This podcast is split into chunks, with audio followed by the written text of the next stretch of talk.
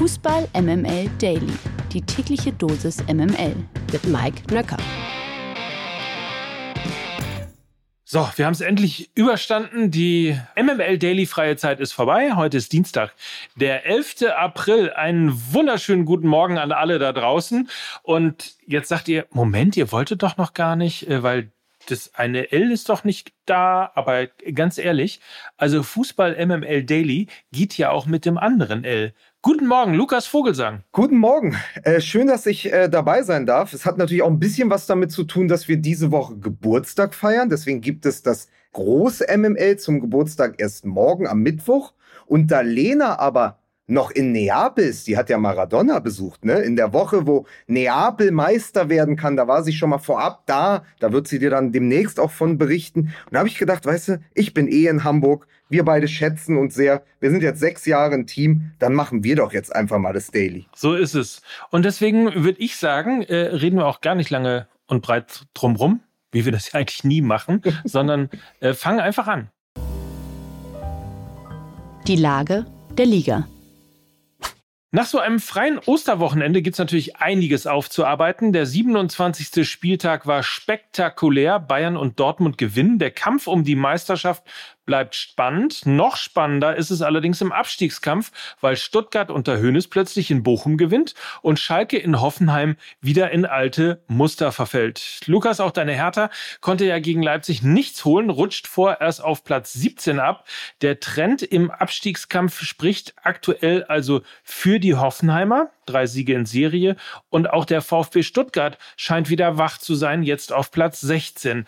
Und die Frage an dich natürlich, zeichnet sich aus deiner Sicht irgendwas ab? Ja, also man muss nach dem Wochenende sagen, Hoffenheim ist gefühlt durch. Deren Wendepunkt war tatsächlich das äh, von ihrer Seite als Endspiel für Pellegrino Materazzi deklarierte Spiel gegen Hertha BSC.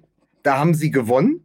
Äh, mit ganz klar mit 13-0. Da hat Hertha überhaupt nichts auf den Platz gebracht, außer die sehr, sehr schönen roten Trikots. Das war die Wende für Hoffenheim. Seitdem treten sie anders auf. Ähm, ich glaube, Materazzo hat einen Draht zu den Spielern gefunden, ist auch in Hoffenheim ähm, wirklich auf dem Trainingsplatz in Sinsheim sehr, sehr beliebt. Die Spieler reden gut über ihn, die Verantwortlichen reden gut über ihn. Ich glaube, da ist jetzt so dieser Hoffenheim-Spirit, der hat sich verändert. Die haben den Abstiegskampf angenommen und sind ja auch, wenn wir ehrlich sind, die beste Mannschaft von denen, die da unten sind, wenn man auf den Kader schaut. Und wenn sie diese, wie man so gerne sagt, äh, so wie Schmidt-Sommerfeld, äh, wenn sie diese PS auf die Straße bringen, dann haben sie da unten nicht zu suchen. Das tun sie gerade. Also ich glaube, Hoffenheim orientiert sich nach oben.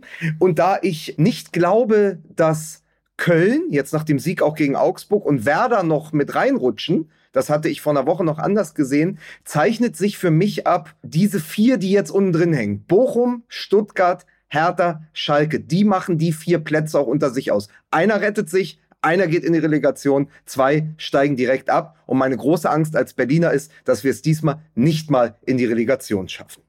Und über Schalke redest du einfach gar nicht. Naja, naja, also Schalke, die hatten ja gefühlt ihr Endspiel am Wochenende. Die sind mit 12 oder 15.000 Fans nach Sinsheim gefahren.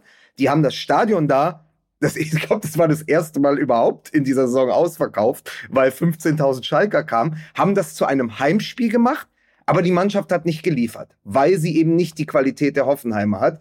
Jetzt ist Schalke wieder letzter oder wie Thomas Reis gesagt hat, jetzt brauchen wir nicht mehr nach hinten gucken, da ist kein anderer, da sind nur noch wir.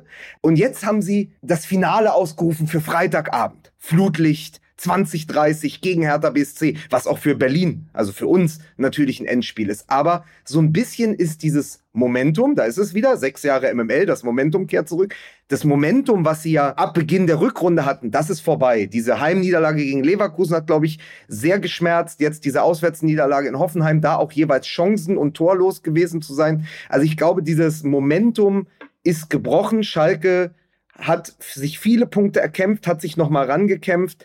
Aber ähm, sie sind jetzt eben doch wieder der Tabellenletzte. Ich bin aber trotzdem gespannt, ähm, wie das am Freitag ausgeht. Und man, ich glaube, man kann mal sagen, die Vorentscheidung wird dahingehend fallen, der Verlierer, wenn es einen gibt, am Freitag, der wird auch ganz, ganz, ganz sicher direkt absteigen. Eine Sache wollen wir heute auf keinen Fall unerwähnt lassen, denn nach dem 3 zu 1 Sieg von Bayer Leverkusen gegen Eintracht Frankfurt hat die Werkself Frankfurt überholt. Bayer ist jetzt Sechster und wäre Stand jetzt für den Europapokal qualifiziert. Zur Erinnerung, Xabi Alonso übernahm in Leverkusen, als man 17. war. Insofern kann man von einem gelungenen Trainerwechsel sprechen. Noch fünf Punkte beträgt der Rückstand auf die Champions League Plätze und auch der Einzug in die Königsklasse ist der Werkself durchaus noch zuzutrauen, oder? Ja, sie kommen jetzt von hinten seit Wochen und fressen die Mannschaften davor. Also wie Pac-Man. Sie haben jetzt die Frankfurter gefressen als letztes und das ja mit einer Leichtigkeit, die Xabi Alonso dieser Mannschaft vermittelt hat. Also es ist, macht ja wirklich Spaß. Ich habe jetzt schon gesehen, ähm, Adli, Diaby und Würz werden als das neue magische Dreieck gehandelt. Und wer sie gesehen hat am Wochenende gegen Frankfurt, wird auch nur zustimmen mit dem, mit dem Kopf nicken und sagen, ja, das ist schon zum Zungeschnalzen, was da passiert. Also wer die beiden ersten Vorlagen von Würz gesehen hat, der sagt, ach, schade, dass der diese Leistung nicht auch gegen Belgien gezeigt hat. Da wurde er in der Nationalmannschaft sehr früh ausgewechselt. Aber in der Bundesliga ist er derzeit eine Klasse für sich. Und das erklärt dann auch, warum sie geklettert sind. Also ich habe mir nochmal die Chabi Alonso-Tabelle angeschaut. Das hört Chabi Alonso nicht gern. Er hält nicht viel von dieser Alonso-Tabelle. Aber es sind halt in 19 Spielen 38 Punkte. Das sind, das ist ein Punkteschnitt von zwei. Das kann sogar ich ausrechnen. Wie du sagst, von Platz 17 auf Platz 6 gesprungen in der Zeit. Und das war jetzt der siebte Pflichtspielsieg in Folge. Also Leverkusen hat einen absoluten Lauf, sind für mich die Mannschaft der Stunde, weil eben Xabi Alonso ihnen diese Leichtigkeit und sein System jetzt vermittelt hat über die letzten Wochen. Den hat die Winterpause sehr, sehr gut getan. Und dann haben sie vorne die drei und gleichzeitig einen Trainer, der aber auch in der Lage ist, nicht nur sehr schöne bunte Pullover zu tragen, sondern den Gegner auch auszucoachen. Erinner dich an das Spiel gegen den FC Bayern, was sie ja mit 2 zu 1 gewonnen haben, was letztendlich zur Entlassung von Nagelsmann geführt hat. Da hat er den jungen Bayern-Coach einfach ausgecoacht. Er hat morgens angerufen bei seinem Mittelfeldspieler Robert Andrich und hat gesagt, Rob, du spielst heute Abend Libero. Und Robert Andrich hat in der Dreierkette das verbindende Element gespielt, wie du es wie du's nennen willst, abkippend, vorlaufend, Libero, zentral und hat Bildnote 1 bekommen. Habe ich nochmal extra nachgeguckt. Und das sind ja so diese Kniffe. Also wenn es offensiv funktioniert, dann auch noch so, so Ideen zu haben, heute mal nicht Jonathan Tah zentral, sondern Robert Andrich, damit die Bayern auszugucken, auszucoachen und auszukontern. Und wenn du dann noch diesen Topspeed dazu rechnest, den die Außenverteidiger allen voran Frimpong auf die Bahn bringen, dann hast du im Moment in Leverkusen eine Topmannschaft, eine Spitzenmannschaft und mich würde das am Ende auch nicht wundern, wenn sie sogar noch Platz 4 angreifen können. Eine Frage hätte ich noch zum mit der Zunge schnalzen. Hm? Wie klingt das eigentlich? Aber macht ja auch, ist ja total geil. Zum Zungeschnalz und dann überlegen wir, sitzt vor dem Fernseher und Florian Würz legt diesen Ball in die Gasse zu Diaby und wir sitzen beide so davor machen, macht ja nie jemand. Also ist das vielleicht auch einfach die dümmste, das ist die dümmste Floskel des Wochenendes. Wir kriegen einen neuen Jingle, bitte. Dümmste Floskel des Wochenendes. Warte. Oh, guck mal, der Florian Wirth. Hier, knallhart aufgedeckt bei Fußball MML Daily. Ja. Mikes Blick auf Liga 2. Weißt du eigentlich, was das Schöne an diesem Podcast ist? Also dass, du über, hier? dass du über St. Pauli reden darfst. Und zwar ohne, dass du irgendwas machen kannst. ja. Oder? Und ja. das noch viel Schönere ist natürlich, dass äh, das Aufstiegsrennen in der zweiten Liga auch mittlerweile mit dem FC St. Pauli stattfindet. Nur noch vier Punkte Rückstand hat St. Pauli nach dem 1 zu 0 Sieg gegen Heidenheim auf Platz drei. Die Relegation gegen Hertha rückt also in greifbare Nähe. Lena hat schon eine Karte bestellt bei mir. Ich nehme an, du ich, auch, wenn das. Ich, also ich glaube ja fest daran, dass es Anfang Juni, es ist ja 1. und 5. Juni die Relegationsspiele, dass es an einem der Tage für mich wieder nach Hamburg geht. Mir ist es dann aber auch wirklich egal, in welches Hamburg. Ich komme auch sehr gerne zum Millantor, weil ich wirklich hervorragende Erinnerungen habe an das Spiel in Hamburg letztes Jahr in der Relegation. Aber also tief in mir herrscht schon eine Gewissheit, Anfang Juni, das kann ich hier schon mal sagen, werde ich mit der Hertha nach Hamburg kommen. So, und äh, zehn Siege in Folge, kann man auch nochmal sagen, ist Zweitliga-Rekord eingestellt. Und ich zwar von sogar, Karls. Ah. Hm? Siehst du so, ich habe mich doch extra vorbereitet auf ja. deinen FC St. Pauli. Die haben, den, die haben den Rekord von Karlsruhe eingestellt. Dein ja, knackt St. St. Pauli, Pauli den KSC-Rekord. Wo ja. war eigentlich diese, wo war eigentlich diese Headline? Ja. Du, du weißt aber, wenn ihr jetzt Winnie Schäfer holt und es äh, St. Pauli 2000 nennt, dann beginnt der schleichende Abstieg. Das das stimmt. Übrigens alles andere als einen schleichenden äh, Abstieg, sondern vielmehr einen großen Schritt in Richtung Bundesliga hat Darmstadt 98 am Wochenende gemacht. Dank des 2 zu 1 Sieges gegen Paderborn haben die Lilien jetzt bereits sieben Punkte Vorsprung auf den Relegationsplatz und auch beim HSV gab es am Wochenende mal wieder Grund zum Jubeln mit 6 zu 1 gegen Hannover 96 im Volksparkstadion unter. Ich habe ja auch so ein bisschen unser Instagram verfolgt am Wochenende. Da war ja dein Osterwunsch ja, am Ostersonntag gab es deinen Osterwunsch und da war es St. Pauli 3, HSV 4. Jetzt frage ich dich, und das ist kein Diss in Richtung Heidenheim. Ich finde fantastisch, was in Heidenheim passiert seit Jahren. Das ist ja so, das ist ja letztendlich der Inbegriff eines fantastisch geführten Zweitligisten, ja. Solide und die schnuppern jetzt am Oberhaus. Jetzt lassen wir aber die mal, ähm, lassen wir die mal außen vor, ohne ihn auf die Füße treten zu wollen. Aber könntest du damit auch leben? Darmstadt 1, HSV 2 und St. Pauli 3. Wäre das eine Zweitligatabelle, wo du sagen würdest, zum Zungeschnalzen? Damit könnte ich auf jeden Fall auch leben. Ich könnte auch mit äh, Darmstadt 1, St. Pauli 2 und HSV 3 leben. Also so oder so. Äh, ehrlicherweise habe ich mir das ja nicht ausgedacht, sondern die Social Media Redaktion. Ich fand es ganz witzig, einige nicht. Also es hat nichts mit Hass zu tun. Natürlich, ähm, ich bin oder gehe sowieso nach wie vor davon aus, dass der Hamburger Sportverein aufsteigt. Insofern äh, ja. nehme ich auch zwei und drei. Sie haben es ja jetzt auch nochmal mit den sechs Toren gegen Hannover am Wochenende unterstrichen, dass Ihnen ein Frühling wie in den letzten fünf Jahren dieses Mal nicht passieren soll und vielleicht auch nicht passieren wird. So ist es. Mikes Blick auf Liga 2. Eine Trainerentlassung haben wir noch, und zwar der SV Sandhausen hat sich nach nur sechs Spielen von Thomas Oral getrennt. In den sechs Spielen holte Sandhausen nur zwei Punkte. Der SVS ist mit 21 Punkten immer noch Tabellenletzter. Das rettende Ufer ist schon acht Punkte entfernt. Ob äh, da eine Trainerentlassung noch Sinn macht oder irgendwas rettet, sei mal an dieser Stelle dahingestellt. Aber was mich da nur gewundert hat, ist halt diese hohe Fluktuation. Ist das schon Oralverkehr? Nein, aber weißt du, was mich wurmt? Weil wir die ganze Zeit über den Abschiedskampf in der Bu ja, liebe Grüße. Ähm, ja.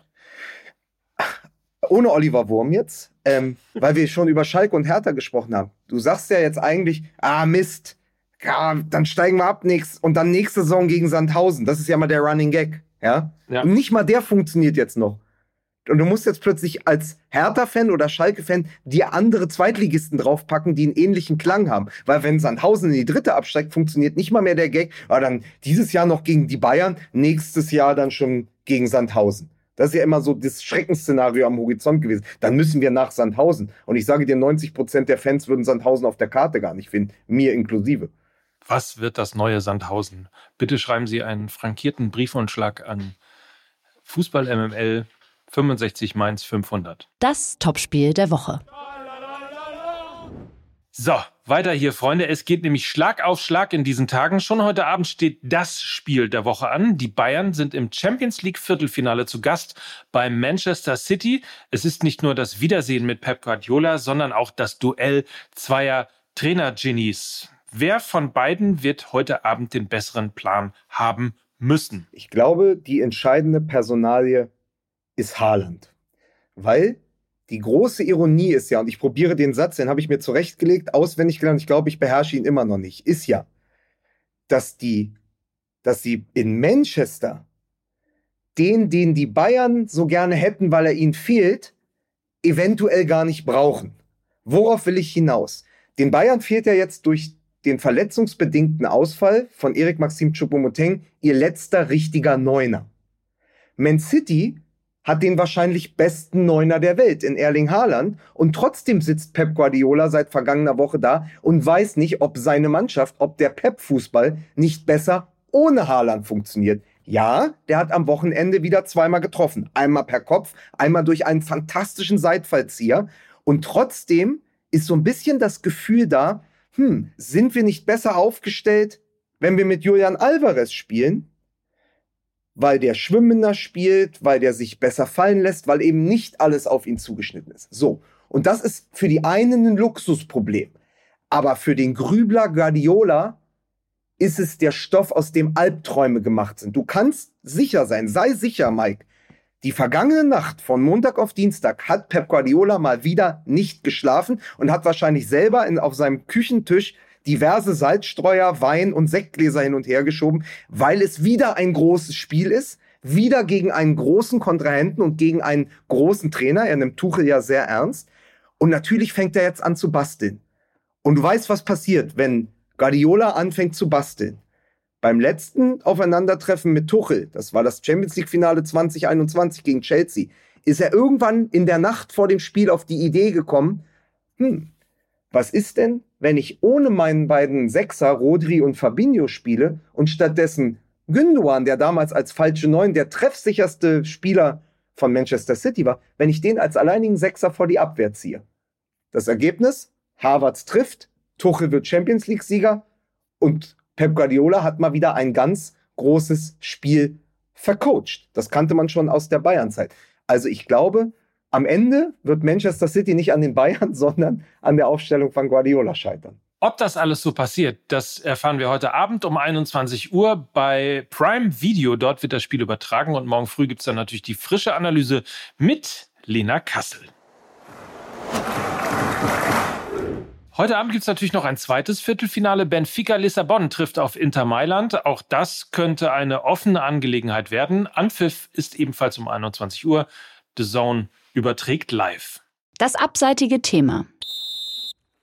Der heutige Tag ist für Thomas Tuchel nicht nur besonders, weil er mit Bayern München nach England zurückkehrt und er dort auf Pep Guardiola trifft. Für Tuchel ist es auch deshalb ein besonderer Tag, weil sich der Anschlag auf den BVB-Mannschaftsbus heute zum sechsten Mal jährt. Am 11. April 2017 wurden drei Sprengsätze gezündet, als sich die Mannschaft des BVB mit dem Bus auf dem Weg zum Westfalenstadion befand.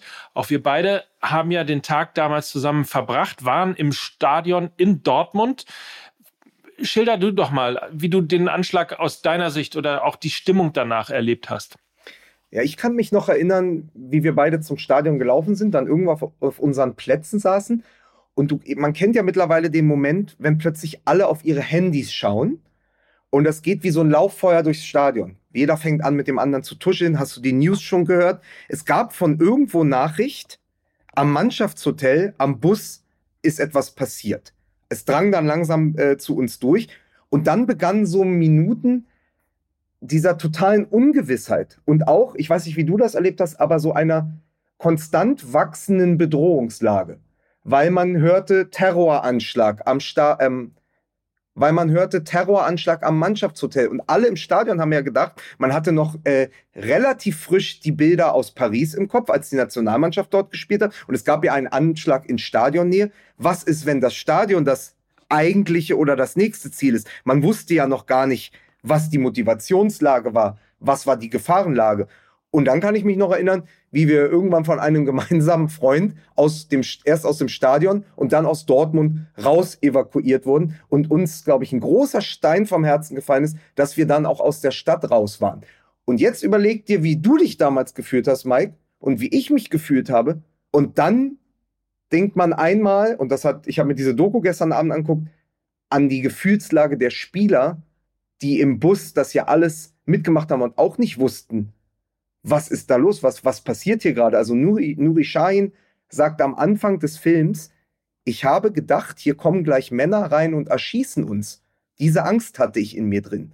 Ey, und da stellen sich dir die Nackenhaare auf. Also durch welches Martyrium die Spieler in diesen, weiß ich nicht, ersten 15, 15 Minuten nach diesem Anschlag gegangen sein müssen ich glaube, Felix Passlack hat es äh, beschrieben, ne, dass er sich von seinem Sitz runtergerollt hat, um dann sich nur noch auf dem Bauch, auf dem Boden in diesem Bus zu bewegen, also er quasi in Deckung gegangen ist. In der Tat, du hast es sehr gut entgegengesetzt, weil mir ging es wirklich so, ich habe tief ausgeatmet, als ich Dortmund verlassen habe und ähm, zum ersten Mal ähm, wirklich das Gefühl hatte, ich muss äh, von einem Ort weg, weil wer weiß, was dort noch passiert, wer weiß, ob man in Gefahr ist oder nicht. Also es war ein extrem mulmiges Gefühl, aber das ist halt eben nur die eine Sichtweise. Die andere ist eben die, dass man sich zumindest damit vielleicht nur ein Mühe, aber zumindest ein bisschen in die, in die Spieler hereinversetzen kann und die müssen, glaube ich, wirklich tatsächlich Höllenqualen ertragen habe. Ja, ne, vor allen Dingen, also was bleibt, und das merkst du auch in der Doku, und das hast du auch in diesem Interview bei Spiegel Online mit dem Felix Passlack ähm, gesehen und lesen können, diese Traumata, die so lange noch nachhallen. Also da sind solche Wunden aufgerissen und solche Narben entstanden. Das ist bis heute nicht verheilt. Also da wird es auch, das hat Holger Gerz in der Süddeutschen ganz gut beschrieben in der, ähm, in der ähm, Besprechung des Films, da werden auch Spielerwechsel gewesen sein aus dieser Mannschaft, aus dem Kader heraus, weil Spieler einfach, Bartra zum Beispiel, aber auch zwei, drei andere, ähm, den Ort einfach verlassen wollten. Die wollten, so wie wir im Kleinen, im großen Dortmund hinter sich lassen. Nie wieder in diesem Heya BVB Mannschaftsbus sitzen, nie wieder im Larivé Hotel untergebracht sein, nie wieder ins Stadion fahren müssen. Und die, die geblieben sind, haben das Trauma natürlich auch auf ihre Art dann bewältigt. Felix Passlack sagt zum Beispiel, er konnte erst nach vielen, vielen Jahren wieder im Mannschaftsbus am Fenster sitzen. Und da siehst du halt, wie tief das geht. Und noch was, weil wir über Thomas Tuchel ja schon gesprochen haben. Er kommt, glaube ich, in der Doku nur am Rande vor.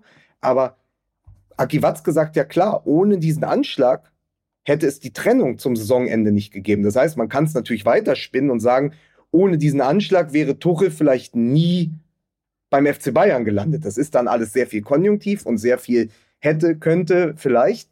Aber trotzdem, diese Trennung ist natürlich auch unter diesem Eindruck der, der Detonation, der Explosion, der Bedrohung und dann natürlich unter dem Eindruck der Stunden danach vollzogen worden. Weil es gab ja in den Stunden nach, das weißt du auch, diesen bekannten, mittlerweile berühmten Bruch.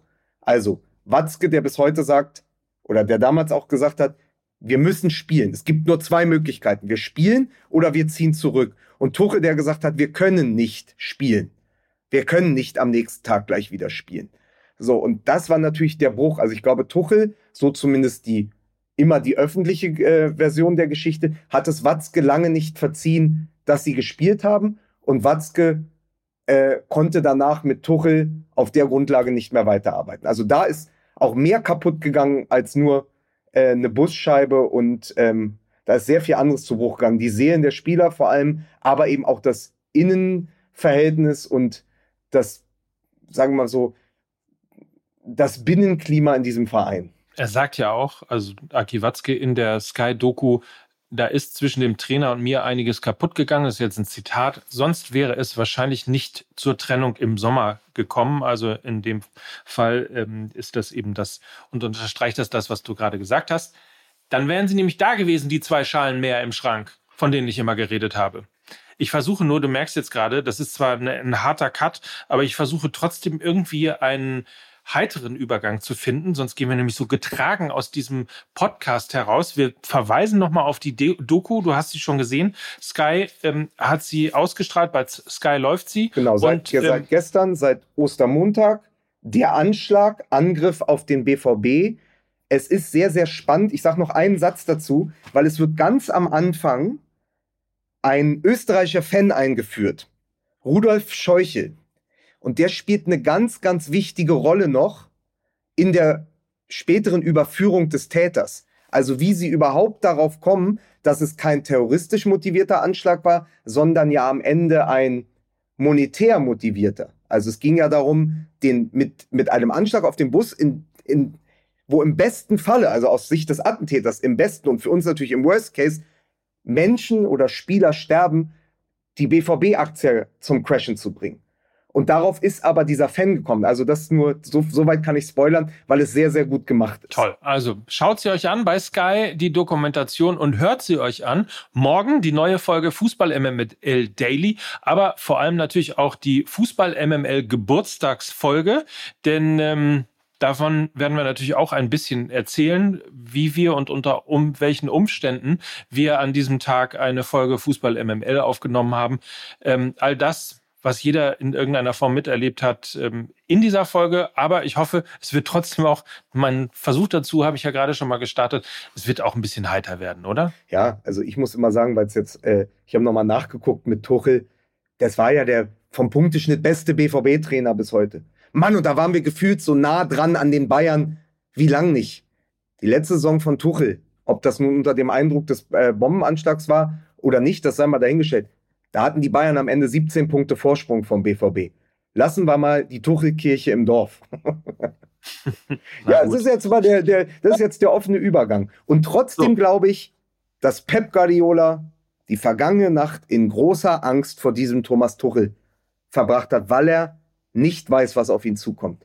Weil er großen Respekt hat vor dem einstigen Lehrling. Und ich freue mich auf das Spiel heute Abend um 21 Uhr bei Amazon Prime Video. Crunch Time, wie man so schön sagt. Schlägt die wichtigen der, Spiele. Schlägt der Lehrling den Erling?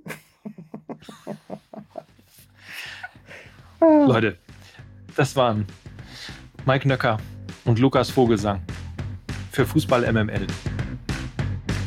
Tschüss. Tschüss. Dieser Podcast wird produziert von Podstars bei OMR.